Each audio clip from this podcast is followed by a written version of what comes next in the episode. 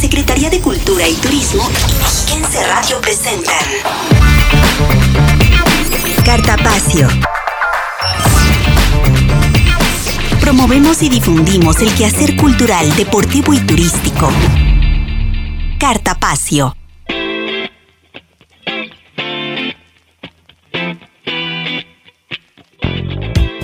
Muy buenas tardes, ya por fin es viernes, viernes de Cartapacio y le doy la más cordial bienvenida a esta revista cultural, deportiva y turística que producimos entre la Secretaría de Cultura, Deporte y Turismo y Mexiquense Radio. Como cada semana, soy Belén Iniestra y a nombre de quienes hacemos este maravilloso programa, agradezco profundamente el favor de su sintonía. Hoy es 5 de marzo del 2021 y esta tarde le tenemos importantes entrevistas con los ganadores de la Presea Estado de México 2020 que en la modalidad de arte y Letras es la Orquesta Sinfónica del Estado de México la galardonada, por lo que hablaremos de este reconocimiento con su titular, el maestro Rodrigo Macías González.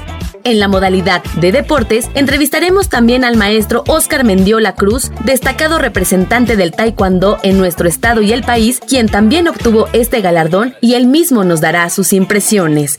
Por otra parte, le informo que esta semana ya se dio la reapertura de la red estatal de museos, por lo que le llevaremos toda la información de las medidas sanitarias y los protocolos para que podamos regresar de manera segura a estos recintos culturales y disfrutar de la riqueza de su acervo.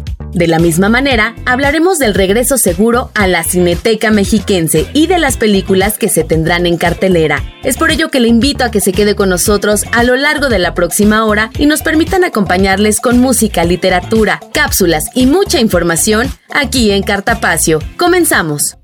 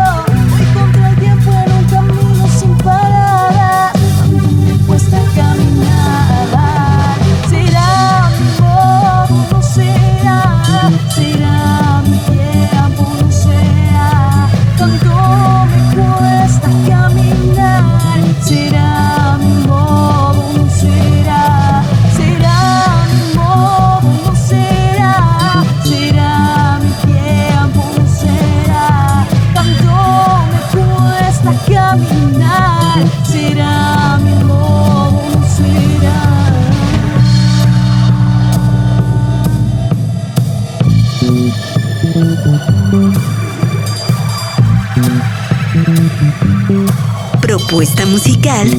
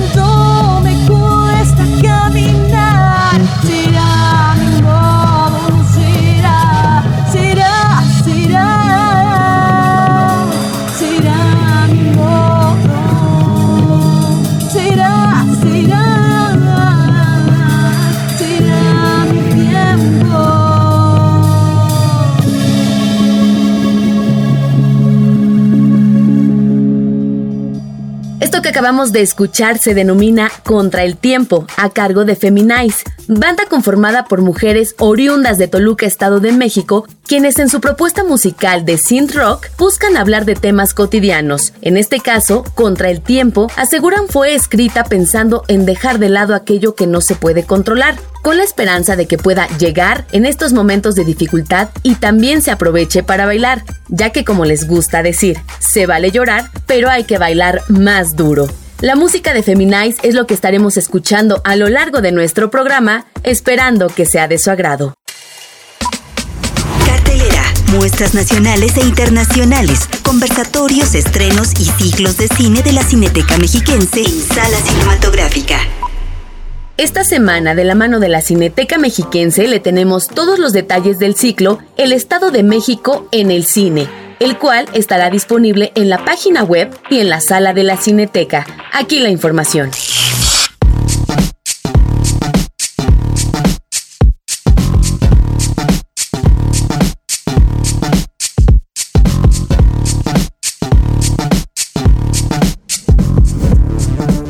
Hola, ¿qué tal amigos? Soy Noé Tobar Soto. El día de hoy les platicaré que desde la Cineteca hemos organizado un ciclo de cine mexiquense con motivo del 197 aniversario de la fundación de nuestro querido Estado de México, la cual sucedió el 2 de marzo de 1824. Este ciclo cinematográfico estará disponible durante el mes de marzo en la página oficial de la Cineteca Mexiquense. El primer filme de nuestro ciclo es el cortometraje El Despojo, dirigido en 1960 por uno de los cineastas más importantes de nuestro estado. Me refiero al toluqueño Antonio Reynoso. El guion exclusivo para esta obra fue escrito nada más y nada menos que por Juan Rulfo.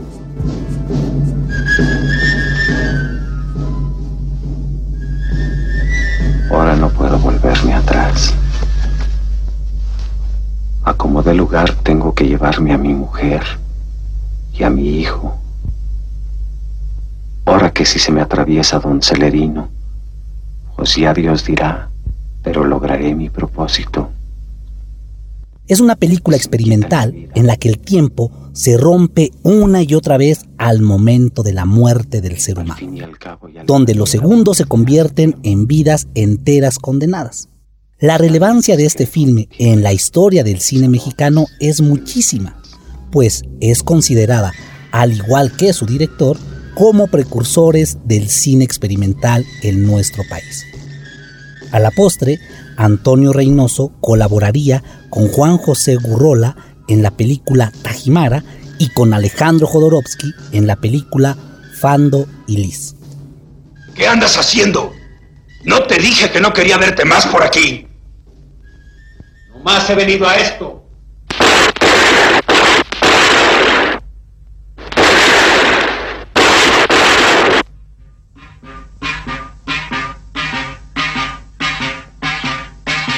Cabe señalar que todos los filmes de este ciclo forman parte del acervo cinematográfico que la Cineteca Mexiquense ha ido conformando. Si están interesados en verlo, en la descripción les dejo el enlace. Soy Noeto Barsoto y esta fue mi recomendación de la semana.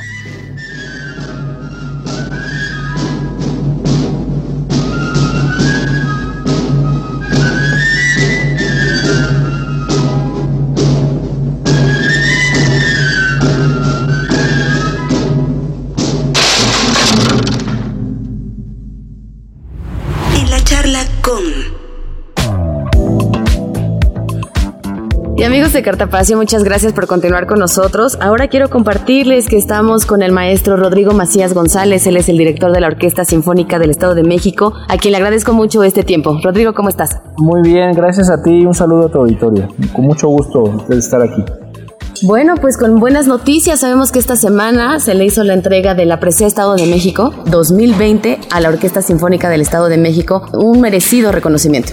Mira, eh, nosotros no podríamos estar más contentos porque efectivamente la Orquesta Sinfónica del Estado de México es, sin ninguna duda, el grupo artístico más importante del Estado. Es un grupo que a lo largo de 50 años ha eh, no solo llevado a cabo una labor extraordinaria musicalmente, sino que además ha fertilizado la vida cultural y social del Estado de México porque a partir de la presencia y la vida de la, de la orquesta han nacido otras muchas manifestaciones, por ejemplo el Conservatorio del Estado de México, el coro, la Orquesta Filarmónica Mexiquense, son agrupaciones aunque tienen ya 20 años de vida, 30 en el caso del conservatorio, nacieron a partir de la orquesta sinfónica. Entonces, pues nosotros nos sentimos eh, muy privilegiados, nos sentimos eh, muy agradecidos con el señor gobernador, con el, todo el comité, porque realmente eh, la Orquesta Sinfónica son 50 años de historias de música, de mujeres y hombres que durante 50 años entregaron lo mejor de su vida al Estado de México.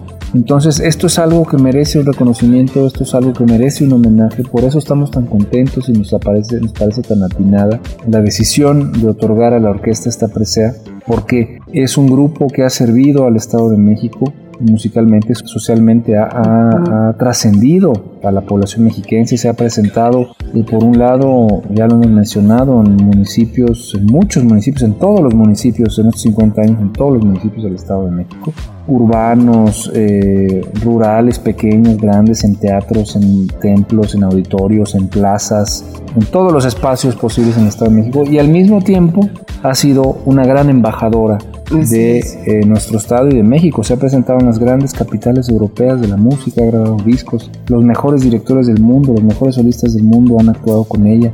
Entonces, realmente a mí me parece muy apropiado este reconocimiento. Estamos muy contentos porque además estamos celebrando 50 años. Así es. Se entrega este reconocimiento a la orquesta en un momento clave de su historia. Se trata también de directores eh, de orquesta. Eh, en 50 años, cuatro solo el maestro Enrique Batis, que por supuesto eh, fundador de esta orquesta, llevó a cabo una labor titánica durante muchos años. El maestro Manuel Suárez, en paz descanse, fue el segundo director, violinista fantástico y también director de orquesta que impulsó a los jóvenes mexicanos su periodo.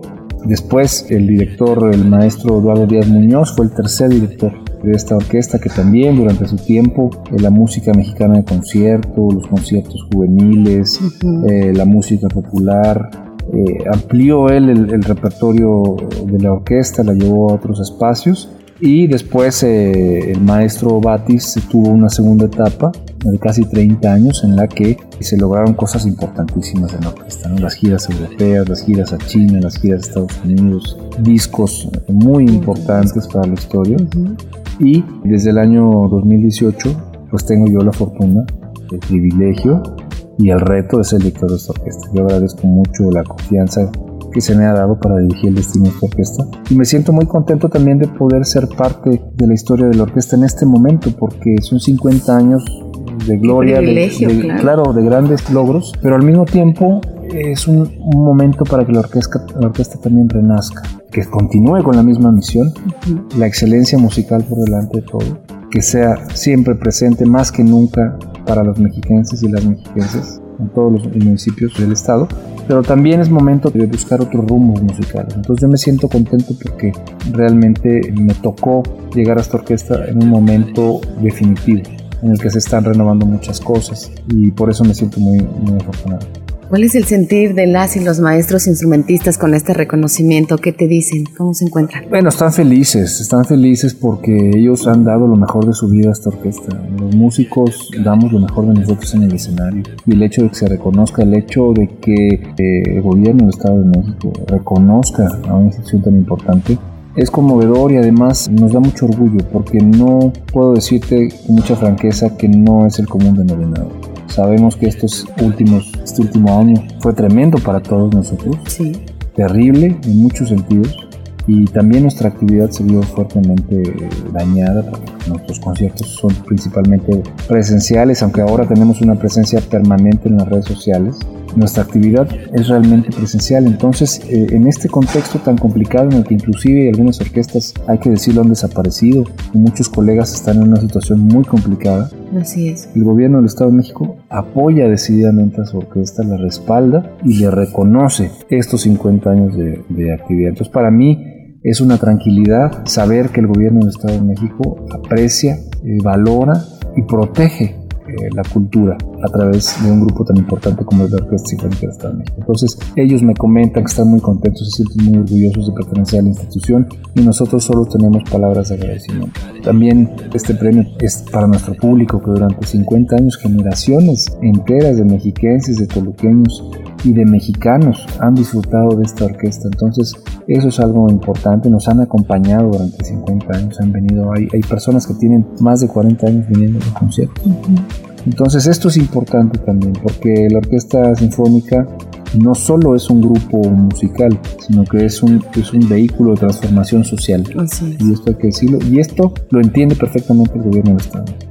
Por otra parte, Rodrigo, ¿qué viene? Sabemos que también ya este mes, en marzo, inicia la temporada regular, algunos proyectos, planes para este 2021 y ya lo decías, pues es el 50 aniversario. Mira, nosotros tenemos por supuesto ya un plan de inicio de la temporada 144, pero vamos a hacer, estar muy atentos y vamos a ser muy respetuosos de las indicaciones del gobierno. Nosotros llevamos a cabo una temporada 143 presencial que fue exitosa porque se respetaron los protocolos, porque no hubo ningún contagio dentro de la orquesta, ni en ensayos ni en conciertos. Y entonces esta gran experiencia nos permite también ahora eh, ser más responsables, no relajarnos, al contrario, estamos ahora más, eh, no estamos eh, dando por hecho que vamos de salida para nada, sabemos que la situación al momento está mejorando, pero sabemos también que puede volver a complicarse si no nos cuidamos. Entonces hay un plan para iniciar la temporada que esperemos que sea en las próximas semanas pero que puede cambiar si la situación pues así lo requiriera. Decirte también que este es el año de los 50 aniversario de la orquesta, entonces queremos celebrarlo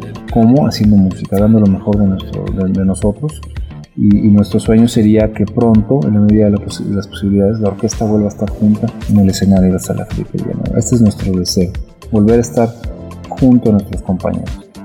Esperemos que así sea. Estaremos muy al pendiente de lo que suceda para esta siguiente temporada, eh, de los protocolos o cómo es que se lleve a cabo. Así es. Y en tanto, pues muchas felicidades, felicidades a tu gestión también, ya lo platicábamos hace poco de estos tres años que llevas al frente de la Orquesta Sinfónica y eh, larga vida a la Orquesta Sinfónica del Estado de México. Muchos por lo años menos, más. Por lo menos 50 años más. Por lo menos. Por lo menos. Muchas gracias, Rodrigo. Gracias a ti.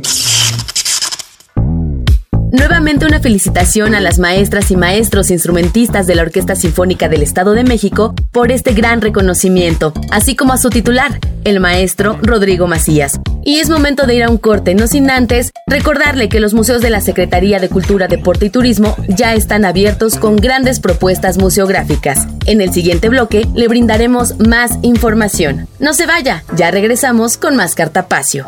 Síguenos en Instagram, arroba Cultura. Cartapacio. ¿Sabías que el 8 de marzo es el Día Internacional de la Mujer? Esta celebración fue declarada por las Naciones Unidas en 1975 y se conmemora la lucha de las mujeres por su participación en todos los ámbitos de la sociedad y su desarrollo íntegro como personas. ¿Pero por qué se eligió el 8 de marzo? La explicación más verosímil se remonta a mediados del siglo XIX, en plena revolución industrial, pues el 8 de marzo de 1857, miles de trabajadoras textiles decidieron salir a las calles de Nueva York con el lema Pan y Rosas, para protestar por las míseras condiciones laborales y reivindicar un recorte del horario y el fin del trabajo infantil. Esta fue una de las primeras manifestaciones para luchar por sus derechos, y distintos movimientos, sucesos y movilizaciones se sucedieron a partir de ese entonces.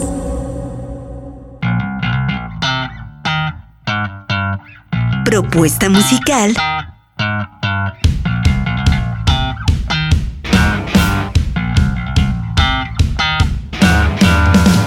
Mi felicidad se esconde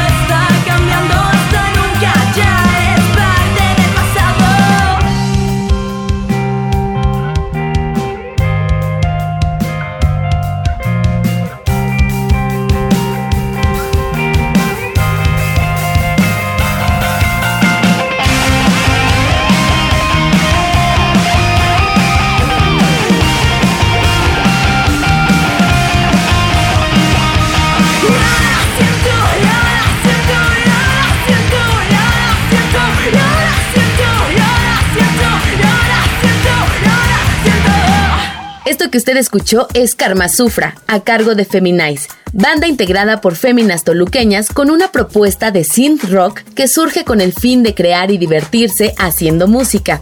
Su primer EP se titula Historias de la vida real. Ellas se han enfrentado a prejuicios del público que relacionan su nombre con el término despectivo de feminazis así como la idea errónea de que las mujeres no pueden hacer su propia música y menos si es punk. Su objetivo es persistir con una banda independiente musical de rock en el Estado de México. Sin embargo, nada las ha detenido para hacer lo que más les gusta, y su meta está clara, llegar a todos los rincones de nuestro bello país.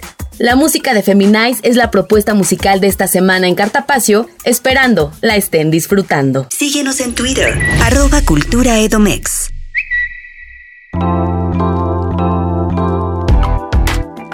Y amigos de Cartapacio, muchas gracias por continuar con nosotros. Ahora para hablar acerca de la reapertura de esta red estatal de museos tan importante en nuestro estado, es que hacemos contacto con el maestro Octavio Mena Macedo. Él es el subdirector de patrimonio, a quien saludo con muchísimo gusto esta tarde. Octavio, ¿cómo estás?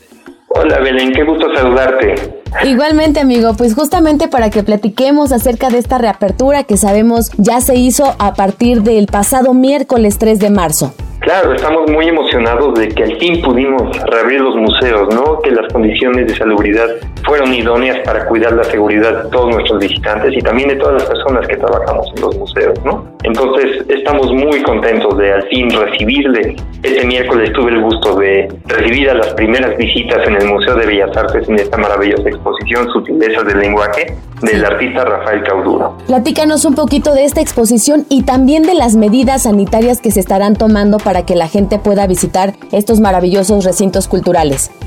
Claro que sí. Bueno, esta exposición Sutilezas del Lenguaje es una exposición en retrospectiva de uno de los artistas más, más importantes del México contemporáneo, Rafael Cauduro, al que a lo mejor muchos de ustedes conocen por eh, los murales que están en el Metro Insurgentes de la Ciudad de México, titulado Paisajes Subterráneos, y también por el mural Los Siete Crímenes Mayores, que está en la Suprema Corte de Justicia de la Nación. Y bueno, este es un artista que tiene una temática muy fuerte, muy confrontativa, pero también muy cierta y muy eh, que te confronta a ti como ser humano desde un punto de vista artístico, estético y también moral, ¿no? Es una exposición impresionante que es muy difícil que se vuelva a ver, ya que traemos 135 piezas de diversas colecciones y muchas de estas no se habían expuesto nunca. Y entonces esta es como la oportunidad de exponerlas por primera vez. En el tema de las condiciones sanitarias para recibirlos otra vez en todos nuestros museos, eh, se les sanitizará en la entrada, se les pondrá gel antibacterial en las manos, se les medirá la temperatura y se les sanitizará.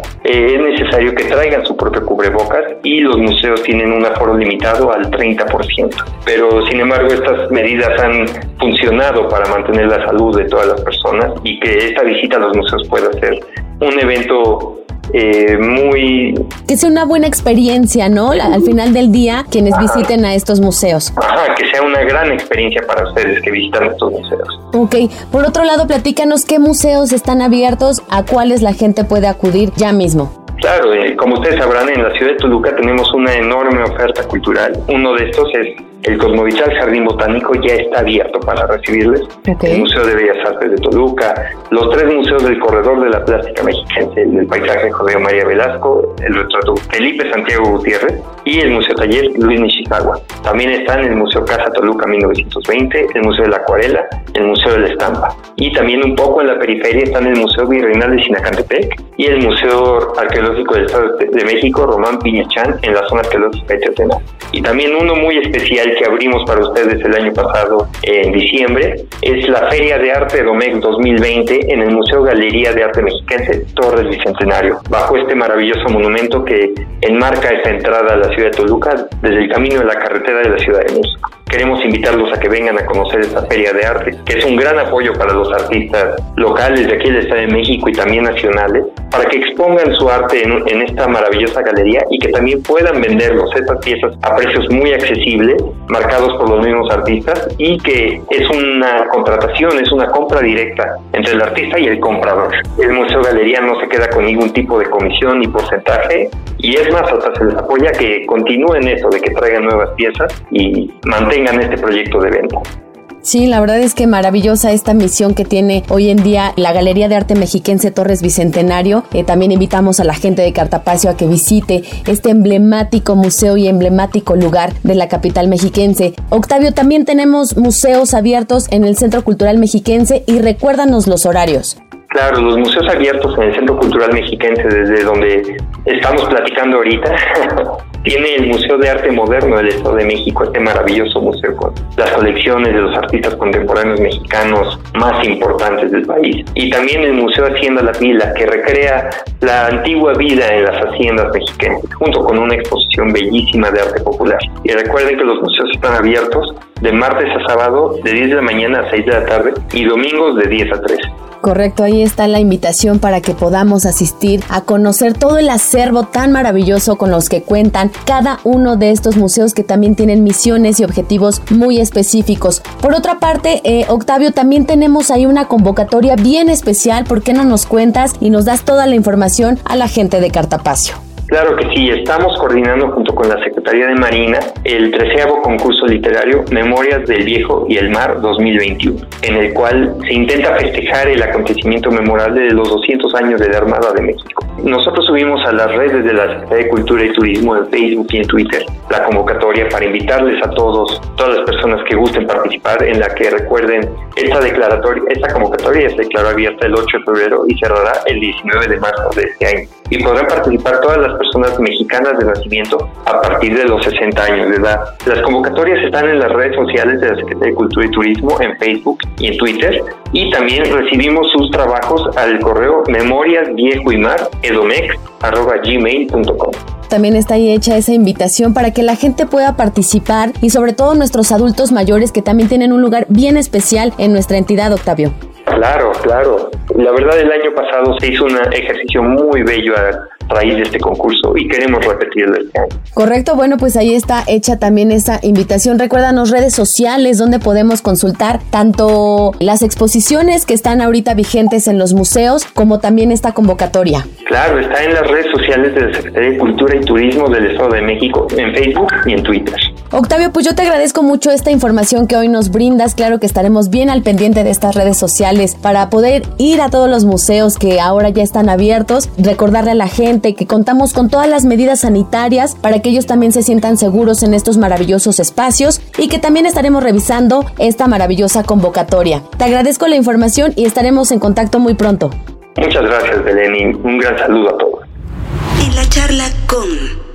Esta tarde hablaremos con el maestro Oscar Mendiola Cruz, quien con una trayectoria de más de cuatro décadas como atleta, entrenador y promotor del taekwondo, se hizo acreedor a la Presea Estado de México 2020 en la modalidad de deportes. Es una entrevista de mi compañera Carla Sánchez. Pues la verdad me siento muy contento de haber sido nombrado la presea del Estado de México en el deporte, en honor al señor Filipe Navas Valdés, quien fue pues, un gran deportista, De gran renombre, quienes enfocaron la educación física a principios del siglo pasado, ¿no? Entonces, pues la verdad es que me da mucho gusto haber sido ganador de esta presea.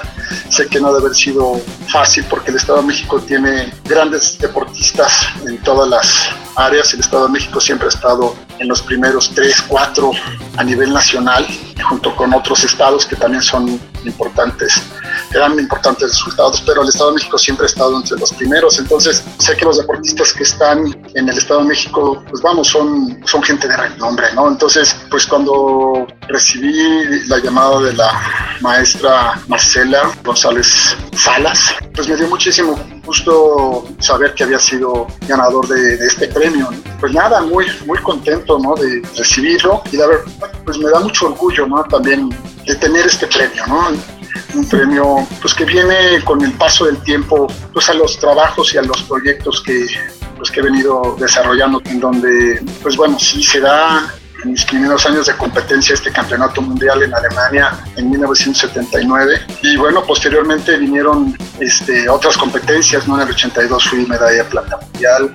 Posteriormente regresé a la competencia ya en Masters y competí en lo que son las formas el 11 y gané medalla de plata mundial ya a mis 54 cuatro años, pues todos estos proyectos que he venido desarrollando, como también el haber estado al frente del equipo olímpico en Atenas 2004, con los hermanos Salazar, en donde conformamos un gran equipo, con el maestro Reinaldo Salazar, que en paz descanse, junto con un metodólogo Humberto Nguanzu, junto al maestro Bang y un servidor, conformamos un, un muy buen equipo y pues se logró este resultado con los hermanos Salazar, ¿no? Entonces, pues todos estos proyectos han, se han ido sumando a pues esta trayectoria de vida que, que, he venido conformando en donde yo lo que quiero es lo mejor para, pues para la gente que está alrededor, ¿no?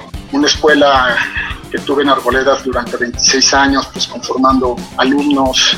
También estuve en el medio universitario, donde pude estar en la Universidad de Izmir, Turquía, donde también hubo resultados importantes con Eric Osornio, con Gustavo Figueroa, también en campeonatos mundiales universitarios. En fin, camino de gusto por estar dentro del taekwondo, pero de esa manera, ¿no? Este, alegre, con interés que los resultados vengan de una mejor forma, no nada más con una, con una gran pasión y con una gran motivación de querer dar lo mejor, sino con, con la curiosidad de mi parte de, de, que la ciencia esté lo más cercana a las metodologías del entrenamiento, ¿no? Entonces, pues todo esto pues ha ido sumando poco a poco, ¿no? Al currículum, pero de una manera natural, no porque vamos, yo haya estado persiguiendo esta medalla o este reconocimiento del apreciado del Estado de México, sino que de manera natural se van dando las cosas, ¿no? Así también, bueno, escribí un libro cuando para principiantes hace ya 20 años, ahorita estoy viendo la forma de poder sacar otro libro.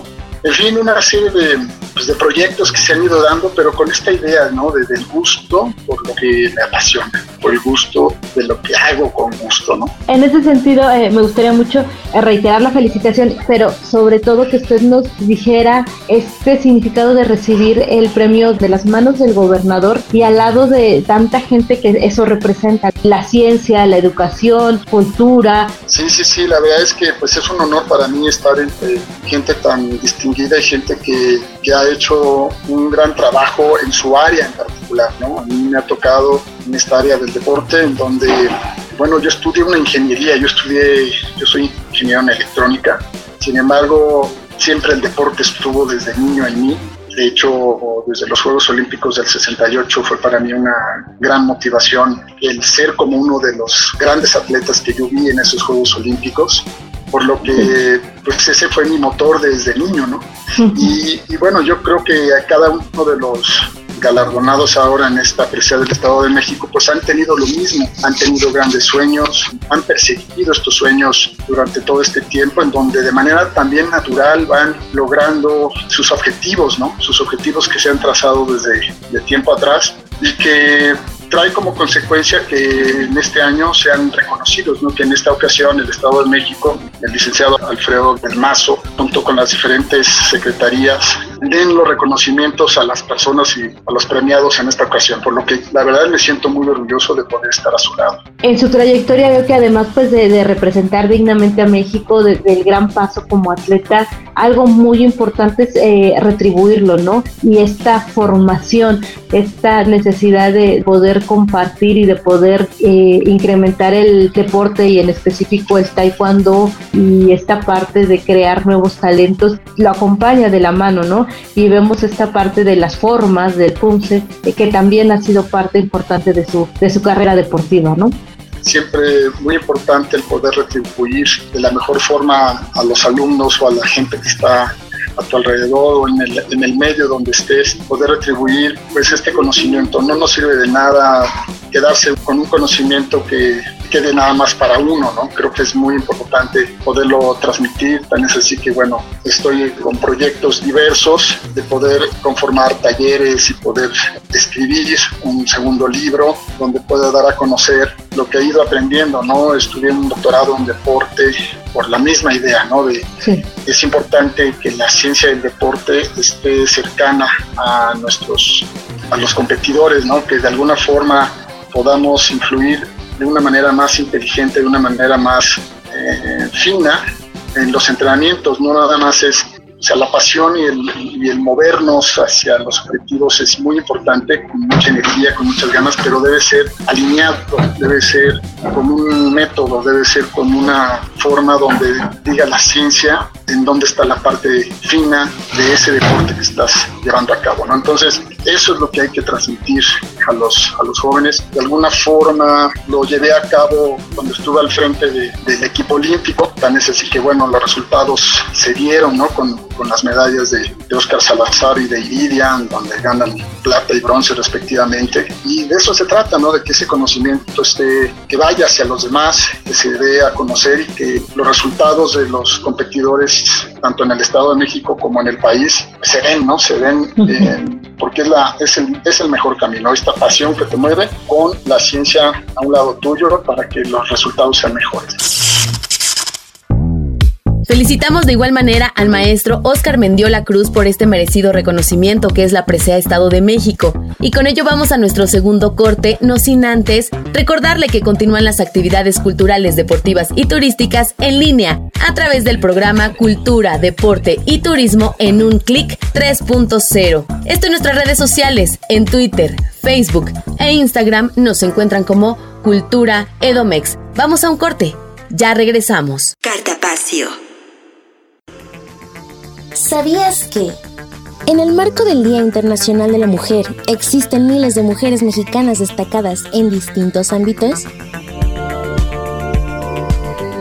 Pues aquí te estaré mencionando a algunas de ellas, cuya trayectoria ha sentado precedentes en la vida nacional y han sido un ejemplo para las posteriores generaciones de mexicanas, como Matilde Montoya La Fragua, quien fue una médica y partera. Fue la primera mujer mexicana en alcanzar el grado académico de medicina en 1887, pues recibió el título de médica de cirugía y obstetricia por la Facultad de Medicina de México. Elia Bravo Hollis, científica y botánica. Ella fue la primera bióloga mexicana que impulsó los estudios sobre las cactáceas en México, pues describió 57 especies nuevas y varios géneros. En su honor han sido denominadas numerosas especies y subespecies. Presidió la Sociedad Mexicana de Cactología, fue investigadora y maestra del Instituto de Biología de la UNAM. Ali Guarneros, ingeniera aeroespacial. Está adscrita al Centro de Investigación AMES de la NASA, en donde se dedica al desarrollo de tecnología como sensores, satélites, radios y materiales que ayudarán a las futuras misiones a Marte. Queremos ser tus amigos. Facebook, Cultura Edomex. Gracias por seguir en sintonía de Cartapacio. Y otro sitio que reabrió sus puertas esta semana es la Cineteca Mexiquense. Y para conocer más acerca del regreso seguro y disfrutar del séptimo arte, platicamos con Noé Tobar Soto, director de la Cineteca Estatal, quien nos brinda toda la información. Es una entrevista de mi compañera Patricia Fierro. Hola, estimado Noé, qué gusto saludarte. ¿Cómo estás? Hola, ¿qué tal, Pati? Muy bien, muy contento ya de iniciar las actividades en la Cineteca Mexiquense. Oye, pues yo también muy contenta de platicar contigo. Justo eh, estamos abriendo nuevamente la Cineteca después de tantos días de haber estado cerrada. Platícanos en torno a ello, ¿cómo es el regreso eh, en la Cineteca? ¿Qué medidas vamos a tener para la seguridad de las y los mexiquenses? Pues mira, todas las medidas y, todos los protocolos que se han diseñado para que el regreso sea seguro los estaremos aplicando en la Cineteca Mexiquense. ¿Qué es lo primero? El uso del cubrebocas es completamente obligatorio para todos, para la gente que laboramos ahí como para toda la gente que nos visita. También tendremos disponible el gel antibacterial en diferentes puntos, a la entrada de la Cineteca, en la cafetería, en la taquilla, a la entrada de la sala. Estaremos también desinfectando después de cada función y sanitizando las áreas de uso común como lo es el lobby, como lo son los baños, como lo es la propia sala de la cineteca, en donde después de cada función se sanitiza con un termonebulizador que contiene líquidos sanitizantes para purificar el aire y la atmósfera que se genera dentro de la sala y una vez que el químico hizo su función de desinfectar se renueva también el aire de la sala y se están limpiando las butacas constantemente. También es importante recordarles a, las personas que a la entrada de la cineteca se les estará tomando la temperatura. Platícanos, Noé, ¿qué número de personas podrán ver cada función? ¿Cuál es el aforo permitido? Mira, el aforo permitido es del 30%, no estamos eh, permitiendo más allá del 30% y esto nos lleva a tener una ocupación máxima de entre 60 personas, 65 personas aproximadamente, puesto que también la sala es muy grande, la sala es muy grande, el problema es en el lobby o para no tener aglomeraciones en la taquilla, en fin, esa es la, la idea de tener este aforo únicamente y decirles a la gente que pues, es muy muy seguro ir a la La repartición de las butacas están separadas, es decir, no hay gente sentada una junto a la otra y entonces bueno eso garantiza una sala de distancia dentro de eh, la sala. Claro. Platícanos, Noé, mira, como parte de la celebración del 197 aniversario del Estado de México, tienes eh, un ciclo justamente de Estado de México en el cine. Platícanos en los formatos en los que lo tienes habilitado y qué películas podremos ver ahí.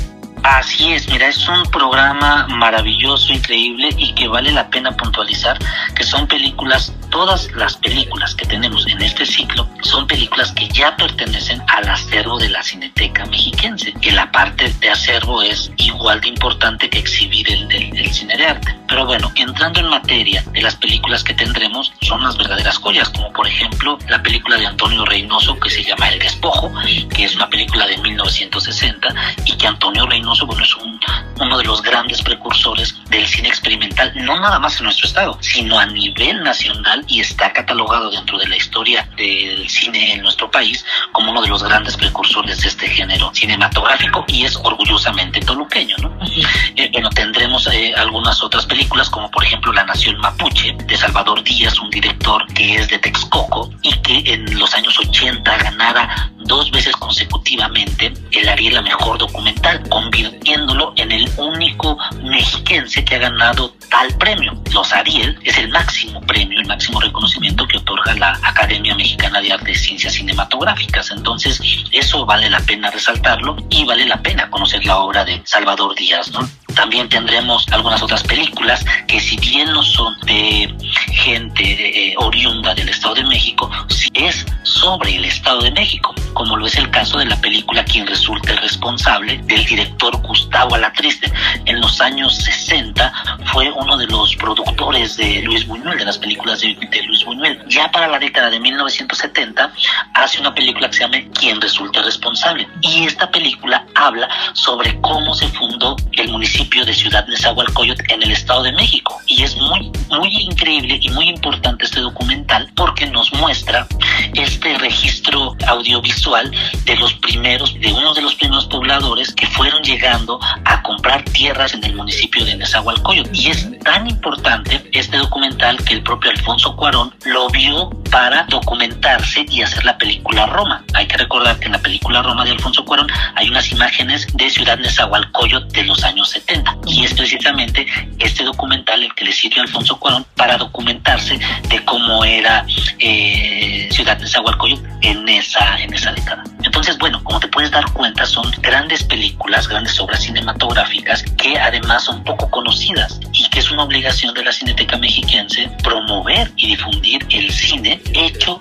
en el Estado de México, así como el filmado en el Estado de México, ¿no? Así es. Estos formatos los vamos a tener de manera presencial y también eh, por el portal eh, de la Sinoteca Edomex, ¿es correcto?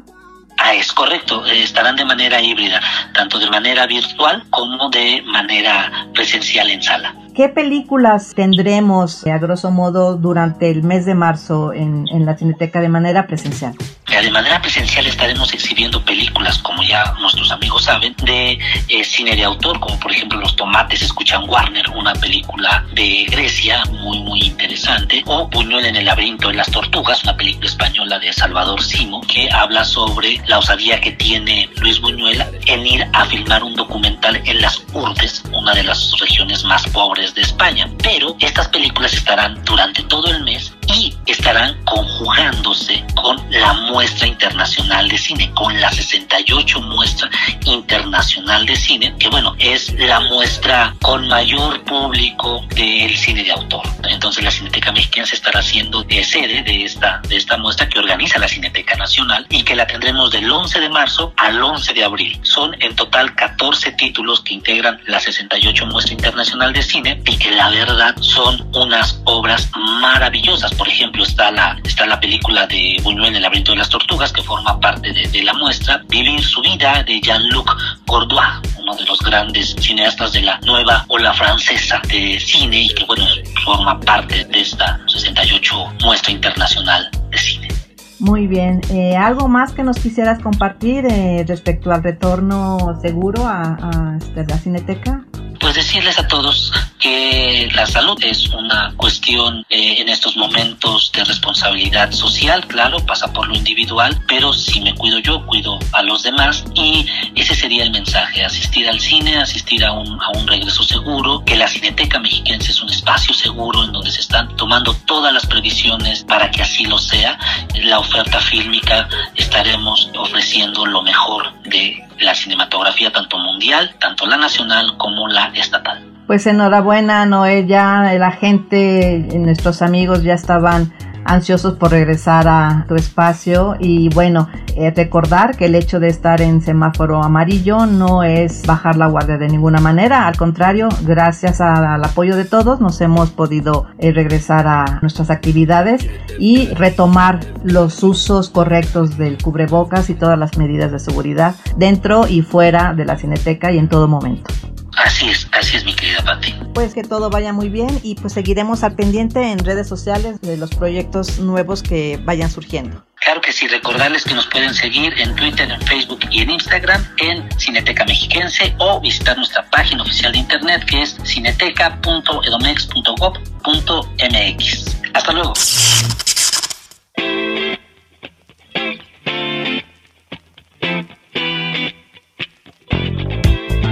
Y con esta entrevista hemos llegado al final de nuestro programa, no sin antes recordarle que es momento de cuidar todos de todos, por lo que es de gran importancia continuar con las medidas sanitarias que nuestras autoridades nos indican. Tal es el caso del uso correcto de cubrebocas, el lavado constante de manos, el uso de gel antibacterial y por supuesto la sana distancia. Nuestros museos ya abrieron sus puertas y le esperan de martes a sábado de 10 a 18 horas y los domingos de 10 a 15 horas.